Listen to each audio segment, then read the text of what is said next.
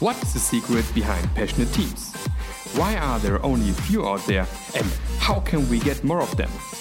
If you've asked yourself these questions, then this podcast is for you. We are talking with national and international experts about passionate teams to answer these questions. This is our passion. This is what we are burning for. Welcome to the Passionate Teams podcast.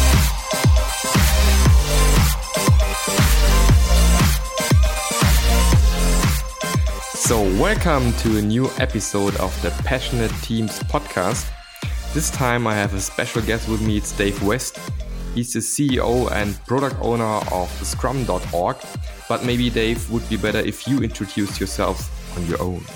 Okay. Hi, Mark. Hi, everybody. Uh, so, yeah, as, as, you said, Mark, I'm the product owner um, and CEO of uh, Scrum.org. Scrum.org is uh, the organization that Ken Schwaber, the uh, co creator of Scrum, founded. Uh, to improve the profession of software delivery. So I'm very passionate. Uh, I love the word passion. Passionate about delivering fabulous software to uh, to customers, users around the world. That sounds awesome. And Scrum is also meant for, I think, uh, making our world of work a bit more interesting and fun, right? It's interesting, you know, what is Scrum? Scrum is a response to the underlying need for empiricism and self organization for software teams. Now, that results in uh, amazing products for customers uh, because you're continuously testing your hypothesis by delivering working software to customers. And it also ultimately results in teams that are much happier, much more content, much more, you know, having fun because ultimately, what's the most enjoyable thing that any team can do? Deliver and deliver software that people want or deliver product that people want or deliver value that people want and uh, and i think that is ultimately what scrum is all about is this also how you would define a passionate team yeah, interesting because uh, you know, passionate team. I, I think there's uh, a couple of different uh, levels. I think auto, I think yes, you're right that delivering software or products or things that are valued um, by by customers is is a, is a key element of a, of a passionate team. I also think that there's an internal sort of thing about passionate teams. You actually care about the people you work with. You care about the people that uh, you spend every day, you know, delivering value to. And I think there's a third dimension, which is about the mission. I think that uh, the, certainly for me, the most passionate teams that I've been on and the most enjoyable teams I've been on are ones where my personal mission um, is aligned with their mission and with the organization's mission. When you've got that synergy, I think it's very easy to care very deeply about what you're doing and the people you're working with and the outcomes you're achieving. Okay. And have you been on a passionate team in the past? so that's an interesting question. So my, my journey, Mark, uh, like like many of us, uh, uh, is, has been varied. I started as a software engineer, came out of university. Like me. yes, like uh, like I I I say I'm a I'm a aspiring software engineer that just uh, maybe not good enough now to do it. But anyway, so I came out of university and uh, I'd learned lots of really cool stuff and instantly had to then to earn a living write COBOL and something something called Adabas Natural, which I was like, oh. But it's interesting because I was dropped into a team of a very mature, some would say old, um, uh, people and uh, my skills and my experience were very different from theirs. And uh, they did a really good job of introducing me to the world of work, as it were. And uh, maybe it wasn't passionate, but it was certainly interesting, and I learned a great deal.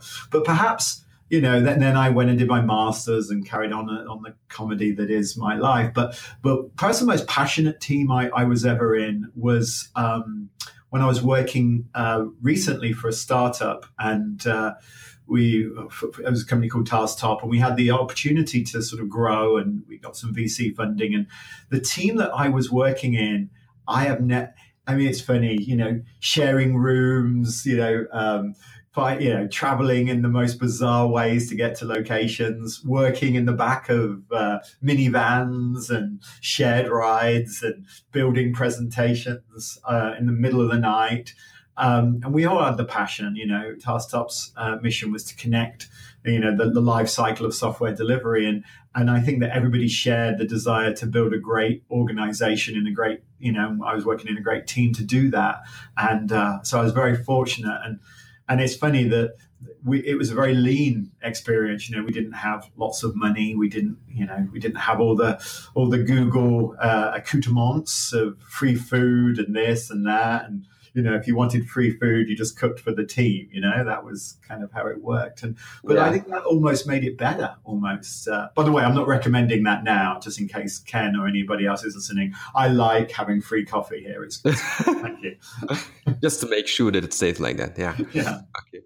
But, but what do you, do you mean with uh, uh, you were traveling in a in most bizarre way? So was it was it? Well, you know, like you you you uh, try to get so say we had a sales call in uh, in New York to try to sell this software to a, to a customer, and and we looked at the flights to New York, and they were like, "Oh, that's a lot of money." And we found a a, uh, a flight to Manchester, New Hampshire, and we'd fly to Manchester, New Hampshire, and then take a train to Boston, and then tra- you know, we things like that. We'd always look to try to uh, do things in the leanest possible way because mm-hmm. obviously money wasn't plentiful. But part of that was kind of the fun and um, and maybe something that I missed when I was describing what I think around passion and uh, that sort of fun element, the, the, sort of oh my gosh, we're, we're trying we're trying to uh, do something different. We're trying to do it in a cool way. We're laughing as we go, and and that's certainly true of Scrum.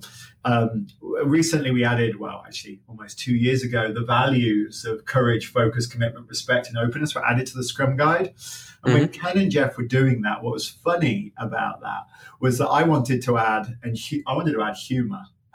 and of course, uh, I got poo-pooed a little, but uh, and because they said, of course, you know, everybody has to be a little bit, you know, uh, can't take themselves too seriously and laughs at the world around them a little bit because that ultimately creates an environment of of, of passion, of success, of you know, etc. But they didn't add it. But I, I do wish that we had humor. I think sometimes we get very, you know, take ourselves a little too seriously. And and I think if you can smile at the situation you're in, and as a team, if you can share that, you know. I, am sort of reminded of um, my soccer team from home, though I live in America now. My I was born in Leicester, just outside Leicester. And my soccer team was Leicester Football Club, and, and, and my brother and my uncle and my dad and all that season ticket holders. Anyway, and I remember watching uh, on the Leicester, like, you know, you can, there's a channel you can watch on Facebook and stuff. And I was watching as uh, two seasons ago when they won the Premier League. And I remember watching that these guys were just, they just couldn't take it seriously that they were top of the Premier League. They just built beat Man City. They're just, you know, drawn with United. They were like, what the heck's going on? And they just laughed at themselves. And I thought that was a very bonding experience for Leicester. And ultimately, uh, they won the championship, I think, because of their ability to work as a team and to have passion and to support each other and to deliver ultimately the results that they needed. Yeah, yeah, you're totally right. I, I, I totally agree with the with the humor part of that. So I think fun and humor and having, I think people are spending now a big part of the life at work, right? Yeah, yeah. I mean, and significant so, percentage. Yeah, and then why not having fun at work, right? So, uh, my, my, what the vision, my, what is me driving is is currently, I truly believe that the whole egoistic, populistic thingy that is going on at the moment is just coming from people who are not really happy with their lives. And if you're not really happy, also because maybe of your not so happy work life, uh, you're becoming more egoistic. You're more looking inward and more looking at yourself that things are not that going well. And then you're starting on punishing people around you because they are the bad guys. They are um, the ones who are, uh, yeah, I don't know, um, the, the real problem and not you, maybe.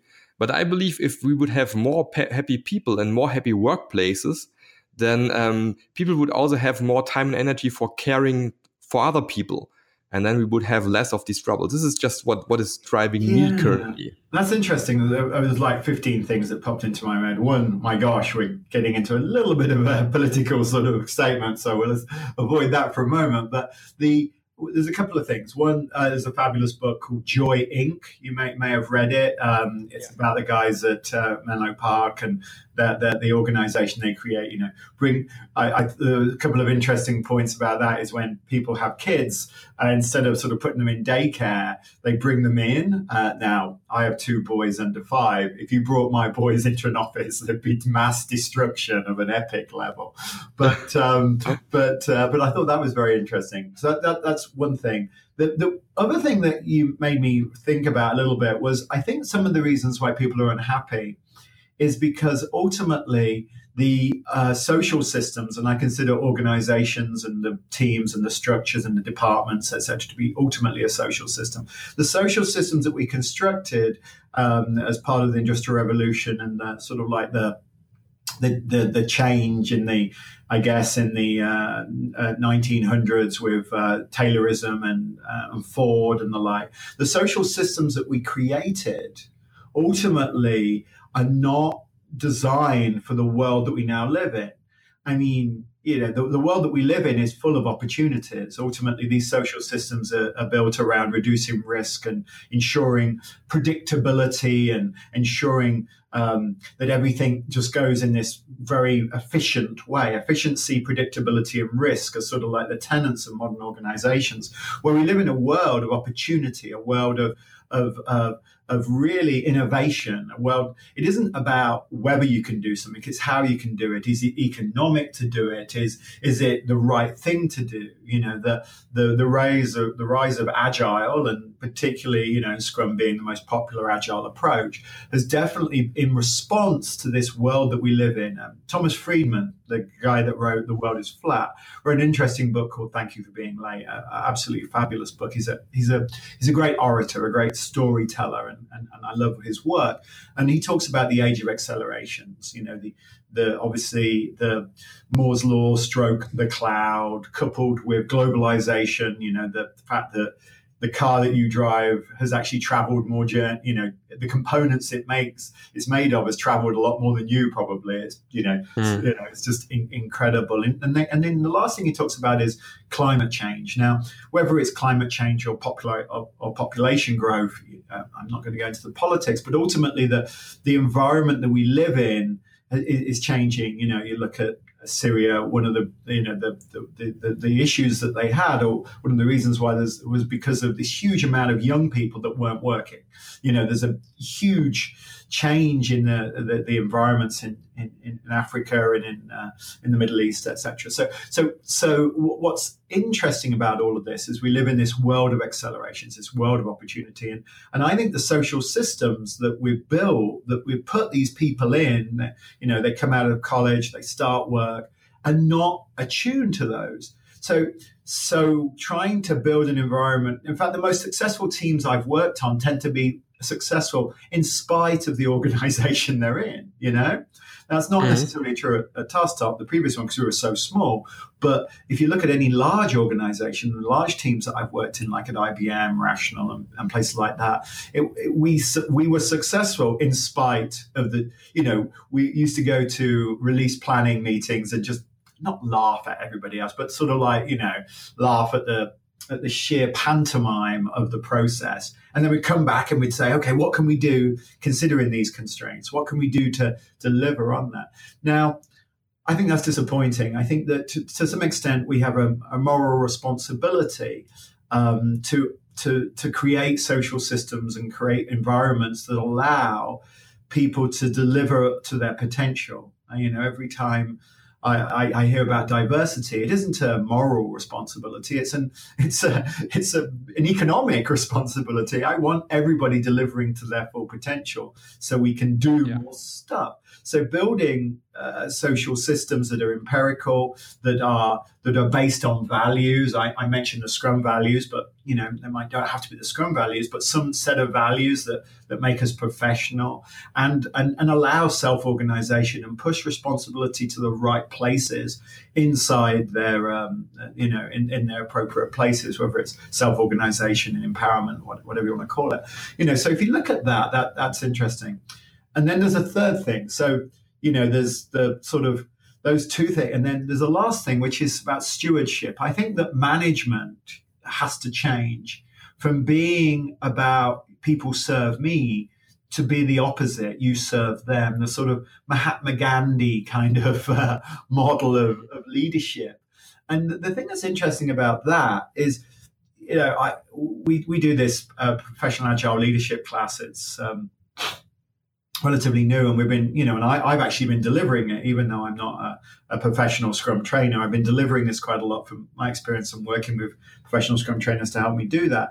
And one thing that's been really interesting is that we spend a lot of time on that class talking about how you build an environment that, that, that allows teams that enables teams to deliver on their potential. And and I think that leadership has a, a management has a serious responsibility to stop managing and start stewarding. And and uh, really it's, it, it's all about governance. And i mean that in the in the purest sense creating an environment that allows um, them to succeed. So so those are the things that it interesting that you know that, that you made me think of then.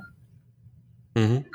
yeah i think especially in, in in, in companies there is there's a problem of um, yeah that you have especially middle management people who have the problem that their teams usually they really like to be agile and work agile at least most of them. Some of them maybe not so but most of them.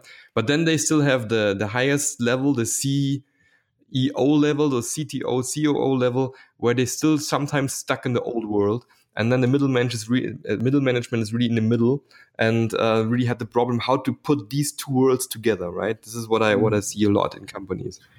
And um, yeah. it's interesting you say about c level because i see i mean you know i get the opportunity being the ceo of scrum.org and you know we're, we're an organization that you know we have 5 million people come to our website we're you know, training through over 3,000 people a month on a good month, you know, so we have a certain position in the industry. So I get the opportunity to talk to a lot of executives. I think mm-hmm. C level, they want to be agile. Now, whether they have time to really understand what that means, whether they actually um, actualize those that concept into what does it mean to be agile? I don't know, but they do conceptually want to be agile. What I see, and I definitely exactly, Mark, I completely agree. At the team level, uh, the most successful, most happy teams I've seen are agile. And whether they're doing Scrum or not, you know, but they're working empirically, they have control of their destiny, they have an alignment to some sort of vision and passion and direction, you know, they, all of those things. They, they, they have the technical skills to deliver, you know, and access to do that, you know, whether it's a legacy system or whatever. So they, they, they definitely want to be agile. And then there's this amorphous blob of middle management so, the, because the executives haven't necessarily actualized what it means to be agile, they say we want to be agile, but we want these quarterly, you know, burn downs or red, green, blue, or whatever, you know, mm. charts. So we want this, and and we and we want resource management to optimize and we want to be efficient. We want to you know, the, so this you're right. This middle management don't know really what to do. They've sort of they've got the charter to be agile. They've got teams that want to be agile, but then they've got the sort of like contradiction of uh, of running an organization in, in this in this 21st century. And, and I think that's why it has to change. So we our leadership class focuses very much on that middle layer and very and, and talks about how you know the characteristics the things that people need to think about. And it's a it's a hard job. I yeah i mean turning becoming changing to a servant leader or a, or a or um, uh, a, a to, to, to be some sort of like enabler rather than a you know a traditional hierarchical manager is is a big change you know coaching you know being able to coach people um, being able to facilitate meetings, uh, knowing how to raise transparency using techniques, you know, such as Kanban, but other things, you know, walking the floor rather than sitting in your office, you know, not going to. Yeah, I think that's what is.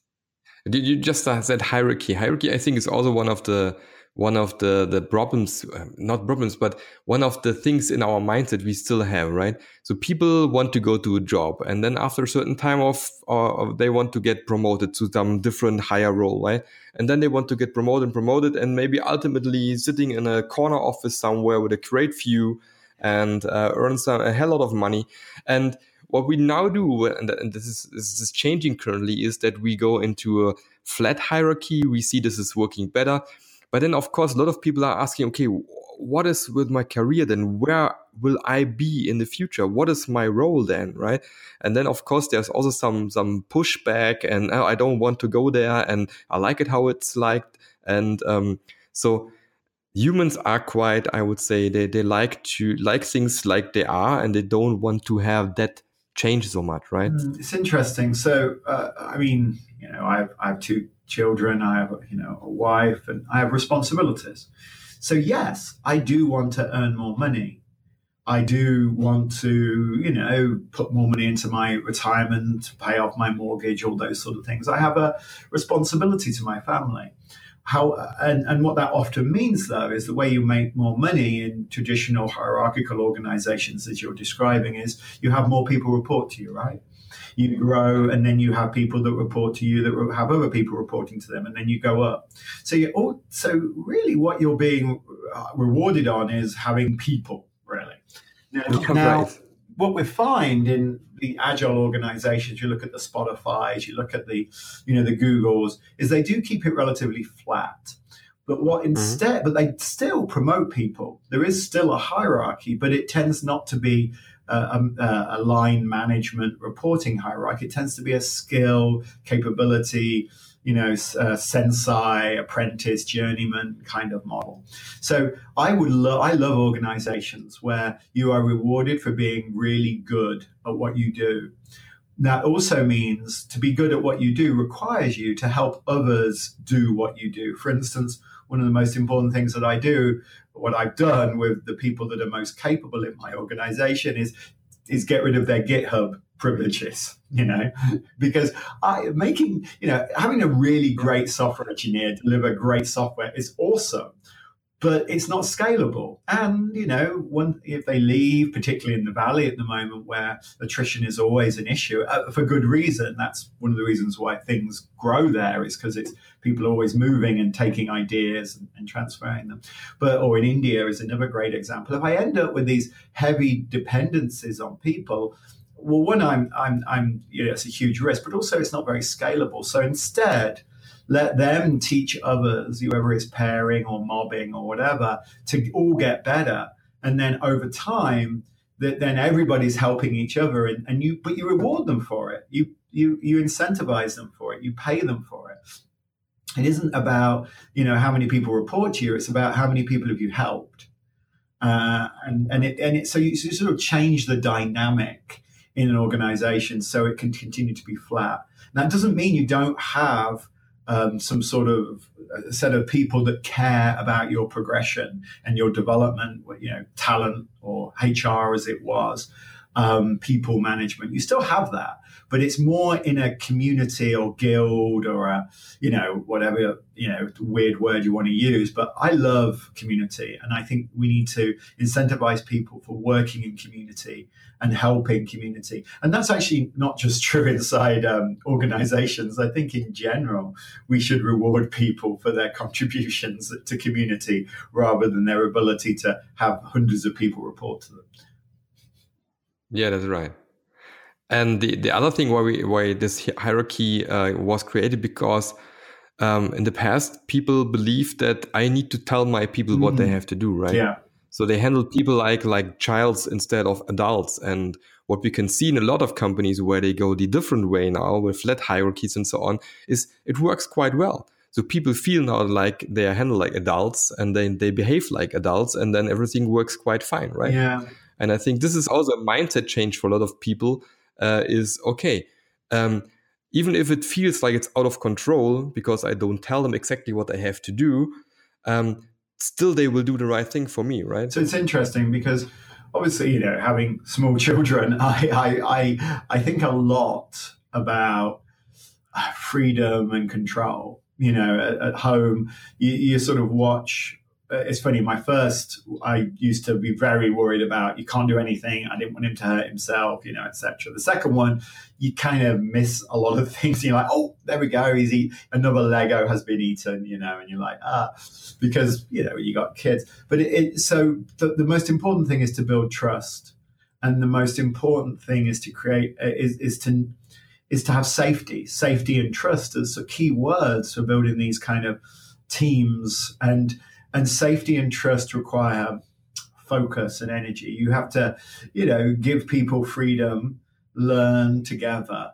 you know, understand what the boundaries are. You know, there's certain things if you're building pacemakers, you do have to have other people check your work before you deploy it. You know, I mean, you don't want a pacemaker to go wrong, and you don't. Nobody wants hmm. that. But also, you, you, but you, but you don't. How much trust do you place in your teams? You know, and and and it's all about trying to find those boundaries. And you know, Scrum talks about transparency as the greatest way of, of creating trust and making everything incredibly visible, whether that's just the, the, the, state of work, how work's moving, whether that's the state of the actual product, the increment, as, as we call it. You know, all of these things are all about building trust. And, it, and it's really hard. And as a leader, I mean, because I, I have a, a, a team of, um, 18 people here at, scrum.org. And, and one thing that I find over and over again is you have to allow people to scuff their knees, to use the kid analogy again, to make mistakes, to do things you don't actually agree with, which is really hard because how you I've become, you know, how I got into my position was a little bit of paranoia, was a little bit of micro sort of focus. Details are very important to me. You know, software engineers tend to, right? But the it's like, uh, you have to kind of like let go and uh, and know when to and when not to. And that that's hard. It's this isn't easy. I mean, we're changing, you know, the nature of millennials, I'm sure, or, or, the generation after that will find this all easy peasy, and we're just a bunch of old gits going wandering around, going, "Oh, this is awkward," but um, you know, I, it is hard, and we have to learn how to do it. Yeah, yeah, I know. This is exactly what I also learned from a manager. I'm I'm coaching a company currently and then we had a round of all these managers sitting in one room sharing their stories about their agile teams. And there were some departments where they didn't start yet, and some other departments, and they started and they just talked about that and how it's working on. And he also said the same thing you said. Yeah, I was really used to telling them exactly what they have to do. And this helped me because then I know, okay, they will do the right thing. And now I, I it was really hard for me, but I stepped back and uh, the only thing I give them now is some kind of like a goal. I give them some guidance, some constraints they are.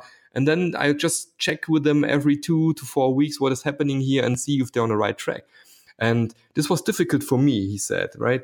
But he found out that his team is now flourishing. And he started with one team in his department, and now the whole department wants to get in this agile mode because they see, hey, this team, really cool how they're working, and they have they have they're having sorry they're having fun.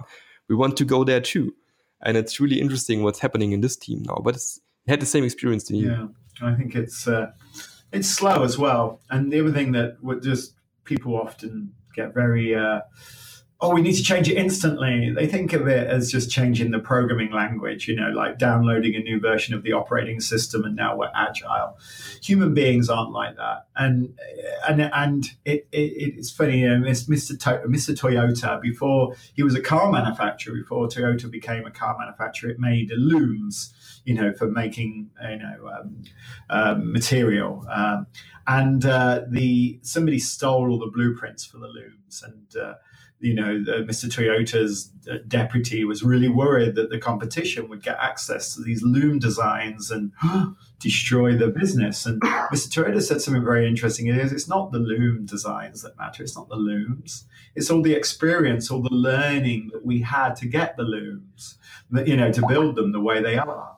And and I think that part of this journey to change is is is about that. It's about now. Is it possible to accelerate it? Possibly. Is it possible to work with people like you and experienced, you know, trainers and coaches to help you? Yes, of course it is. I mean, you know, if you want to get fit, often a great way is to get a coach. We get that, but ultimately, they can only do so much. There's only a certain speed to the to the muscle you know changing and to the experience uh, driving a, a different behavior and um, and I think that that that's the that's the key thing yeah you're right it, it takes time it's nothing that can just happen tomorrow that's that's true we are all oh, humans. Fortunately, oh, fortunately, I don't know. Some days I'm glad we are, and then some days I'm like, oh my god, I wish I wasn't. As my knee hurts and as my ankle moves up, the older I get, you know, the less I'm like, oh, gosh, I wish I could just take that off and put a new knee on. That'd be much easier, wouldn't it? But um,